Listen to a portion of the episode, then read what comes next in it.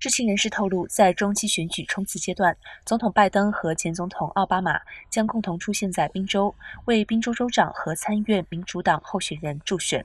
目前，副州长贝特曼与共和党人奥兹在参议院竞选中势均力敌，而总检察长夏皮罗在州长竞选中一直领先于该州参议会成员马斯特里亚诺。